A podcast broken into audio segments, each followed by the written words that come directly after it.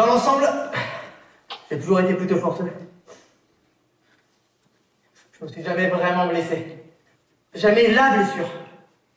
Vous savez, celle qui fait peur. Celle qui n'arrive qu'aux autres. Et pourtant, le jour où tu commences le cirque, enfin du moins, où tu te penses circassien, bah, tu signes un contrat, un contrat tacite qui stipule, ça peut t'arriver Et c'est pas marqué dans les petites lignes, non, c'est marqué en gros, gras, surligné, mais toi, toi, t'es immortel. Alors tu signes. Vous venez d'entendre un extrait du spectacle Le membre fantôme, enregistré en juin 2021 au théâtre du Carré Magique à Lannion en France. C'est en prenant des chemins de traverse que Karim trouve sa vocation dans le cirque. Amoureux des arts, du spectacle et du sport, il consacre sa vie à son métier de circassien. Mais en 2014, un accident va bouleverser son avenir tout tracé. Inspiration. Quand les épreuves de la vie poussent à l'action. Un podcast d'En Marche, le magazine de l'AMC. C'est pendant euh, ces années au Conservatoire de Théâtre de Bordeaux que j'ai une amie qui m'a amené à l'école de cirque de Bordeaux. Et en fait, j'ai commencé à faire des séances en amateur. À l'époque, l'école de cirque de Bordeaux commençait sa première section professionnalisante. Et le directeur de l'école, en fait, lui m'a vu chez les amateurs et m'a dit, mais en fait, il faut absolument que tu viennes, euh, tu as les capacités pour être dans la formation pro. Donc du coup, pendant un an, toute la journée, j'étais au conservatoire et le soir, j'étais à l'école du cirque de Bordeaux. Ça me faisait des bonnes journées. Puis ensuite, j'ai commencé en fait ma carrière de comédien et j'arrivais pas à en vivre en fait. j'étais à côté de ça, j'étais pion, euh, donc surveillant dans un dans, un établissement scolaire. Et j'ai vivoté comme ça pendant deux, deux ans. Et en fait, vers mes 23 ans, je me suis lancé un ultimatum. Je me suis dit, ok, avant la fin de l'année, il faut que ça bouge. Et un jour, alors ça c'est les hasards, euh, les hasards de la vie. Dans ma boîte aux lettres, j'avais deux courriers. J'avais un courrier de l'armée qui me disait que j'étais reçu aux sélections de plongeurs des mineurs, et un courrier de la compagnie qui s'appelle la compagnie Malabar qui me disait, bah, écoute, on veut que tu intègres euh, l'équipe qu'on va former euh, pour faire la tournée de cet été. Et voilà comment a commencé ma carrière de circassien en fait à l'origine. J'ai commencé en fait à devenir échassier pneumatique. C'est des échasses qui se gonflent avec de l'air et euh, du coup, ça marche à base de compression pneumatique. du coup, c'est des échasses qui rebondissent. Et avec d'autres artistes de cirque qui sont passés par là-bas, je me suis formé aux sangles aériennes et aux trampolines. Bah, dans mon cheminement, donc du coup, j'ai appris à faire euh, de la bascule coréenne. C'est une grande planche en bois euh, qui est sur un espèce d'axe. Et du coup, il y a une personne qui va être d'un côté de la planche et une personne de l'autre côté. Et du coup, en poussant, on va propulser l'autre personne en l'air. La spécificité de la bascule coréenne, c'est qu'une fois qu'on est en l'air, on fait nos saltos, mais on doit retomber sur la planche. On, on va pas sur un tapis. Sachant que la planche fait entre 40 et 50 cm de large. Et qu'on peut monter entre 6 et 8 mètres de haut. Donc faut mieux pas mettre un pied à côté. et après, j'ai fait de ce qu'on appelle de la roussire. C'est une grande roue dans laquelle on va, on va, on va évoluer, dans laquelle on va faire des acrobaties. Donc voilà, ça ce sont mes disciplines euh, premières et avec l'acrobatie, évidemment, l'acrobatie au sol. Et tout ça, je me suis formé au fur et à mesure. Hein. J'ai pas fait d'école. Et qu'est-ce que vous aimez particulièrement dans votre métier? Bah, alors évidemment, bah, il y a les planches, mais on a fait des, des shows avec 40 000 personnes. On peut même pas s'imaginer quand il y a 40 000 personnes qui applaudissent. On a des espèces de décharges d'adrénaline. Vous avez beau être le plus fatigué du monde, d'un seul coup, vous avez une énergie folle qui c'est incroyable. C'est fou l'énergie que ça peut déployer. Euh, il y a tout l'aspect évidemment acrobatique, tout l'aspect du sportif, on va dire, parce que bah, au-delà de ça, moi j'étais quand même quelqu'un qui était très très sportif, donc j'ai ce besoin, cette addiction au sport. Il y a ce côté circassien qui est qui n'est pas de la compétition, et c'est ça qui est agréable. C'est-à-dire que il y a vraiment ce truc de dépassement de soi pour un challenge artistique. La vie de circassien, c'est aussi un mode de vie. Ça veut dire que hum, la scène, du moins, et euh, l'acrobatie, en vrai, dans une vie de circassien, plus l'entraînement, c'est 60% du temps. Mais 40% du temps, c'est ben, monter un chapiteau, euh, réparer le camion, faire de la route, la vie de compagnie, décharger le camion. Hum, en fait, il y a toute une vie autour dans la vie de circassien. C'est pas juste on se concentre que sur son art, il y a une espèce de mode de vie. Et moi qui me plaît vraiment de ce truc de... C'est un investissement à 100%. J'aime ce truc de on est tous au même niveau. Il n'y a pas des artistes qui sont au-dessus du technicien. Le spectacle n'a pas lieu s'il n'y a pas l'artiste, mais il n'a pas lieu s'il n'y a pas le technicien non plus. Qu'est-ce qui s'est passé en 2014 En 2014, donc j'étais sur un spectacle euh, qui s'appelait euh, Insert Coin, euh, donc insérer la monnaie. C'était un spectacle de bascule, donc bascule coréenne. L'histoire étant l'histoire d'un personnage qui se retrouve propulsé dans un flipper. Du coup, voilà, les bascules étant les espèces de petits machins qui poussent la balle, et lui, il devenait la balle. Le principe de ce spectacle était qu'on avait plusieurs bascules et qu'on faisait des acrobaties en sautant d'une bascule à une autre. Sauf que bah, les bascules font 40 cm de large. Il fallait pas se rater. Sauf que ben moi, sur une des dates, ben, j'ai un peu raté la bascule. De pas grand chose, d'un pied. En l'occurrence, j'ai eu un pied qui est sorti de la bascule. Sauf que comme j'arrivais de 6-7 mètres de haut, le pied sur lequel je suis arrivé sur la bascule, il a pas supporté. Donc le pied, il s'est brisé. Il s'est vraiment retourné. L'accident, s'est arrivé en mars 2014. Alors attention, je dis bien le mot accident. C'est la faute de personne. Je suis peut-être monté un peu plus tard que d'habitude sur la bascule. Il a peut-être poussé un peu plus fort. Les bascules étaient peut-être écartées de 20 cm de plus, plus, plus, plus, égale moins. J'ai bien senti comme un craquement dans ma cheville. Vous savez Comme quand on marche sur un très gros insecte dont la carapace craque sous votre pied. Mais j'ai pas vraiment eu mal. Et puis, je vois mon pied. Et il n'est pas dans bon sens. Alors, je me tourne vers les copains, et je leur dis, euh, les gars, je crois qu'il y a un problème. Faut m'emmener en police. Euh, les copains, ils me regardaient, ils réagissaient pas, ils comprenaient pas. Ils, voyaient bien, en fait, que j'étais tombé, et ils voyaient que je tenais euh, ma chaussure dans, ma main. Ils disaient, mais bah, ah oui, ok, il est tombé parce qu'il a perdu sa chaussure. Et en fait, le temps qu'ils réalisent que c'est pas sa chaussure qui tient, c'est son pied, c'est passé, moi j'ai eu l'impression que c'était infini, mais c'est passé 10 secondes peut-être. Et là ils ont couru, ils m'ont pris dans les bras et on est parti en coulisses. Et là en fait le, truc le plus fou c'est que il y avait un espèce de truc conscient qui disait dans ma tête qui disait c'est rien, c'est pas grave, c'est mon pied qui est déboîté, euh, il faut que je le remette là pendant que c'est chaud. Bon, alors c'était pas déboîté, hein, j'ai essayé de le remettre et clairement c'était une très mauvaise idée. Il y avait une voix dans ma tête qui me disait mec ça craint, ça craint là, il y a vraiment un truc qui va pas, c'est pas normal d'avoir le pied dans ce sens-là, mec mec euh, affole-toi.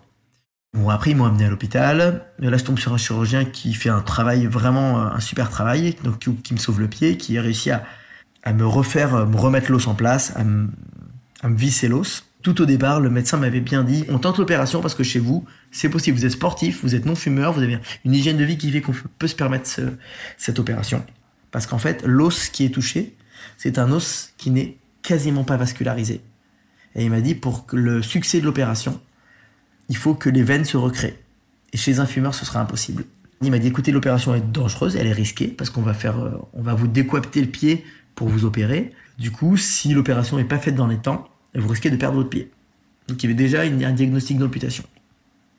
Euh, on tente l'opération, je me réveille le lendemain avec mon pied, donc je suis plutôt content. Et là, bon ben, euh, ça part sur six mois de convalescence et de rééducation. Les médecins m'avaient dit vous êtes brisé la cheville de la pire manière qui soit. Vous avez cassé l'os qu'il ne fallait pas casser. Euh, c'est déjà un miracle que vous remarchiez. Et ce sera un miracle si vous recourez ou si vous ressautez seulement. Moi, j'ai été en centre de rééducation à Toulouse. Et là, je tombe sur un super kiné. À la fin de ces euh, deux mois de rééducation intensive, hein, donc je faisais du 9h-17h, ben, je refaisais des échasses, je refaisais de la bascule, je refaisais du trampoline, je refaisais de l'acrobatie, je refaisais tout.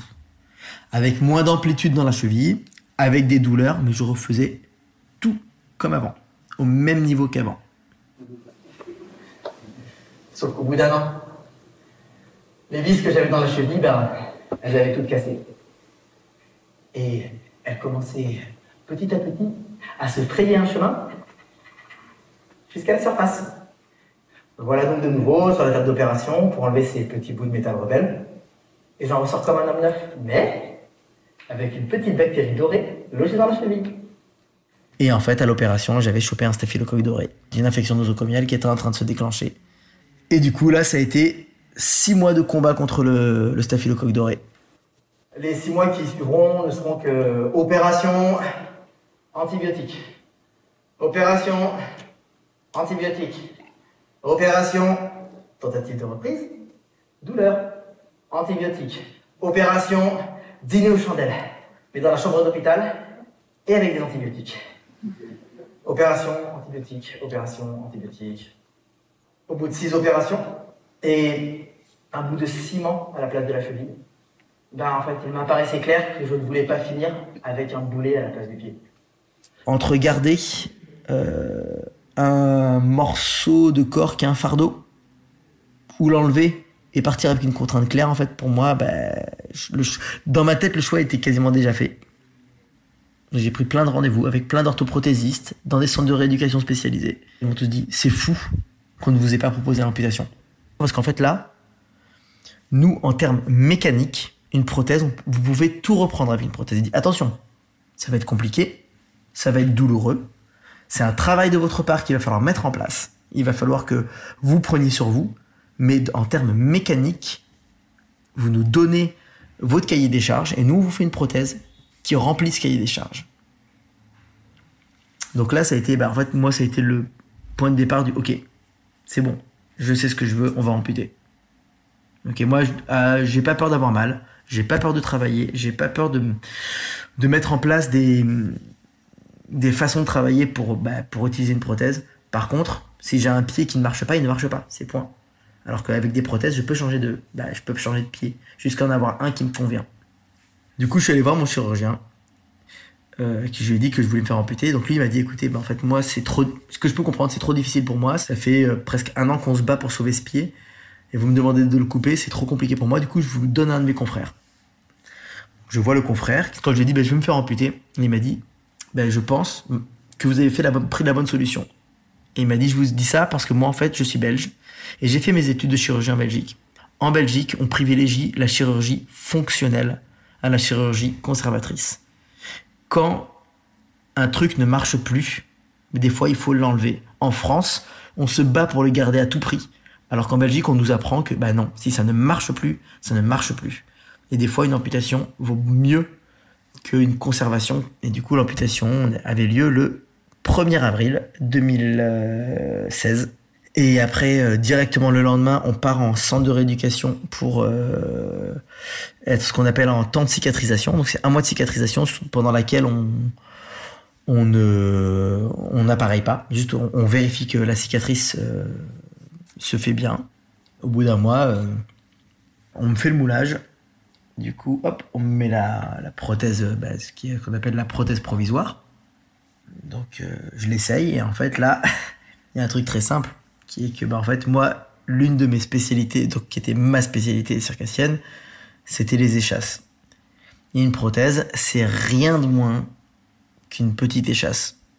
Et en fait, quand on m'a mis la prothèse, j'ai fait, ok, ça, je connais cette sensation-là. Je sais comment on marche avec ça. Du coup, euh, bah, on a fait les réglages en 5 minutes parce qu'en fait, je savais exactement comment on marchait, euh, quelles étaient les sensations que j'avais. Et 5 minutes après, en fait, je sortais des barres et je marchais sans béquille. Ma rééducation avec la prothèse a duré une semaine et demie. Les kinés m'ont dit, mais en fait, le mieux, c'est que vous rentriez chez vous et que vous recommenciez à faire du cirque et que vous commenciez à reprendre votre vie et ce sera la meilleure éducation. Je me suis fait amputer en avril et en fait, le 1er juin à peu près, je refaisais mon premier salto à la bascule. En tant que spectateur, nous avons tendance à croire que les artistes sont surhumains. Karim veut rappeler les risques que les comédiens prennent chaque jour dans leur métier. En 2020, il crée le spectacle Le Membre Fantôme. Donc quand je suis revenu de, de rééducation, donc j'en ai parlé avec euh, mon coloc euh, qui faisait donc la, danse béquille.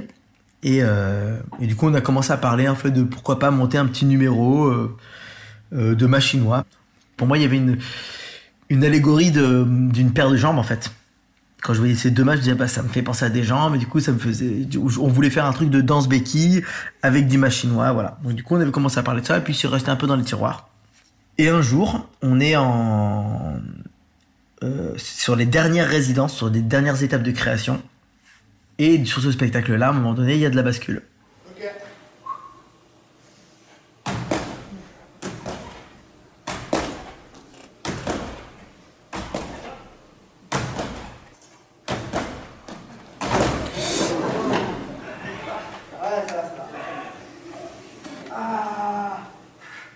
Et euh, euh, il y a le directeur de la salle qui nous voit faire de la bascule et qui vient me voir après et qui me dit ouais dis-moi Karim euh, j'aimerais discuter avec toi. Il dit voilà en fait euh, moi je te le dis tout de suite la bascule je déteste ça.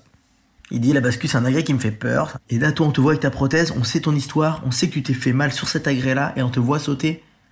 Et et si on voyait pas la prothèse on pourrait pas savoir que t'as une prothèse. Il me dit le message il est plus du tout le même. il dit en fait là il y a, une telle force, une telle résilience, il y a tel message d'espoir, en fait surtout sur cet agrès qui est hyper violent, qui est blam, blam, blam, où on sait que vous sautez hyper haut, que tomber à côté, ben, ça peut être mortel, hein, ce qui est vrai. Il me si un jour tu décides d'en parler et d'en faire un spectacle, moi je te suis, je t'accompagne. Il me dit moi je te, voilà, je te coproduis. Et en fait à partir de ce moment-là c'était le petit déclic qui a fait, ok, il y a peut-être en fait, il y a peut-être un truc à raconter en fait, ça parle de quelque chose. Et à partir de là, j'ai commencé à écrire le spectacle et surtout ce qui était important, c'est que du coup, je voulais parler de mon histoire, mais par contre, je voulais pas parler de handicap. Je voulais que ce soit très clair que je parle de blessure en fait. Aujourd'hui, à part dans certaines situations, je me sens pas handicapé en fait, c'est ce que j'explique, c'est que j'ai une grosse blessure et voilà, et j'en ressors avec mon corps changé, mais je me suis blessé. Pour moi, c'est facile de s'apitoyer entre guillemets sur mon sort parce qu'on le voit dans le cirque, on se blesse tous en fait. Et quand vous allez voir un spectacle de cirque, sur scène, vous savez qu'il y en a au moins un de l'équipe, ça se voit pas, mais il a une entorse quelque part, ou il a une douleur à l'épaule, et il le montre pas. Et j'avais envie de parler de ce truc-là, d'où le spectacle Le Membre Fantôme. Alors il y avait un clin d'œil sur euh, la, sur ce symptôme euh, des amputés qu'on appelle le membre fantôme, mais en fait moi ce dont je voulais parler c'était de la blessure. Et en fait pour moi c'est dans une équipe de circassiens, le membre fantôme de l'équipe, c'est la blessure. Il y a les inévitables. Des coups, des brûlures, des hématomes. Le quotidien, quoi.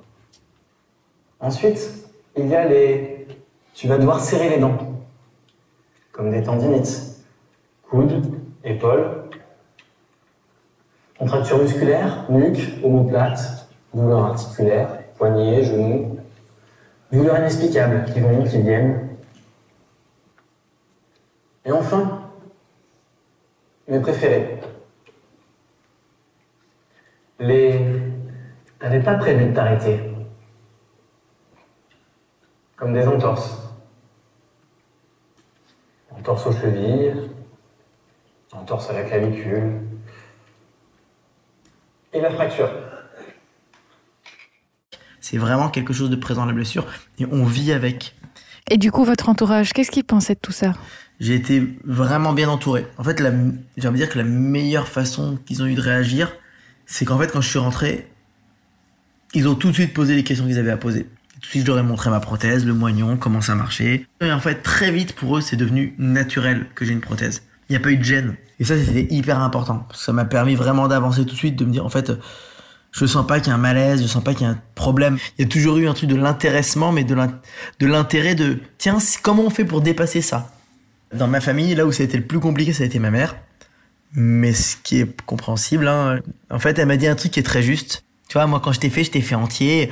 J'ai tout fait pour que tu ailles bien. Et là, tu me dis que tu veux te couper un morceau. Elle, ça a été la plus dure à, convaincre.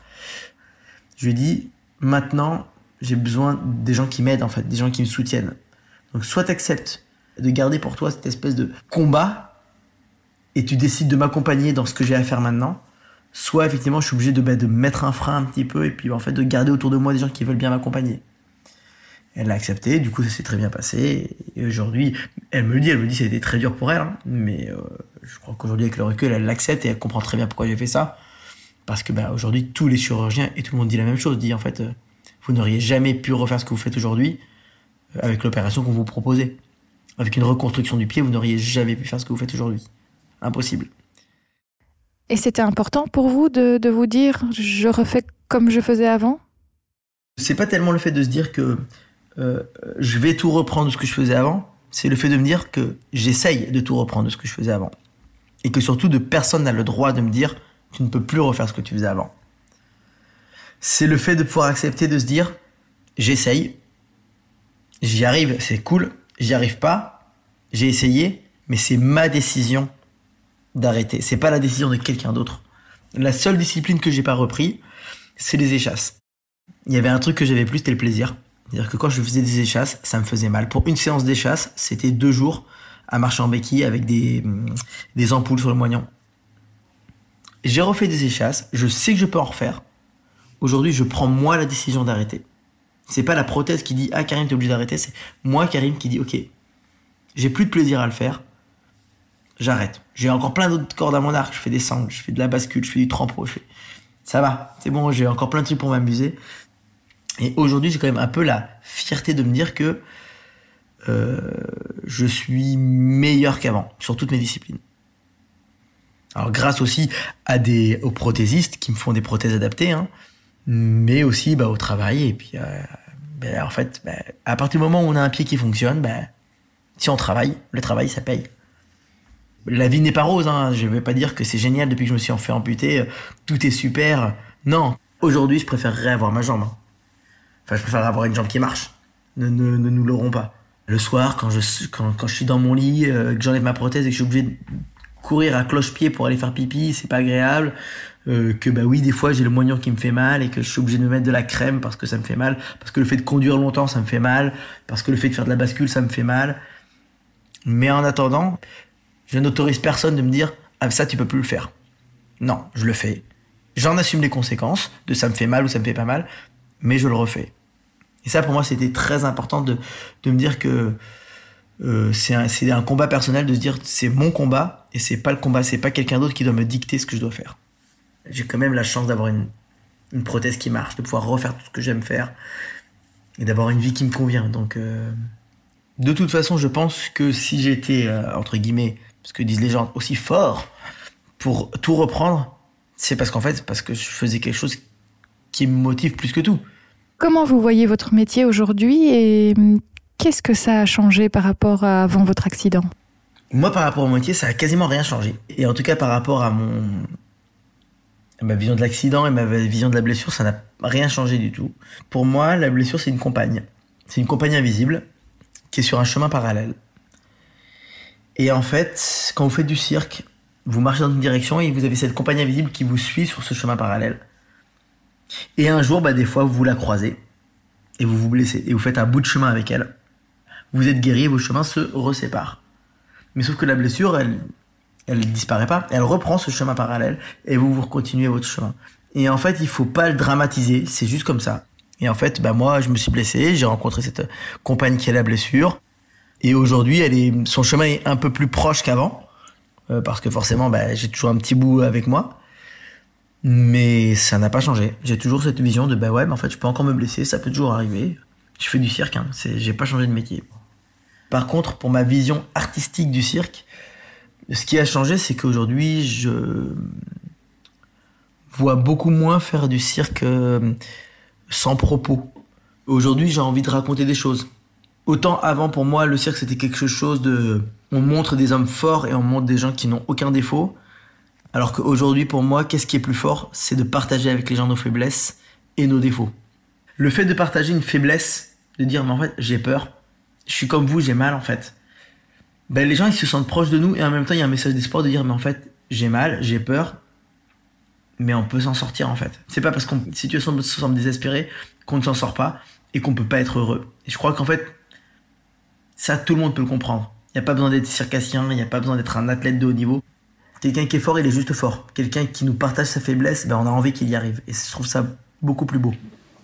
Alors aujourd'hui, avec le recul, j'irai pas jusqu'à dire que je suis chanceux. Mais je pense que je peux quand même dire merci.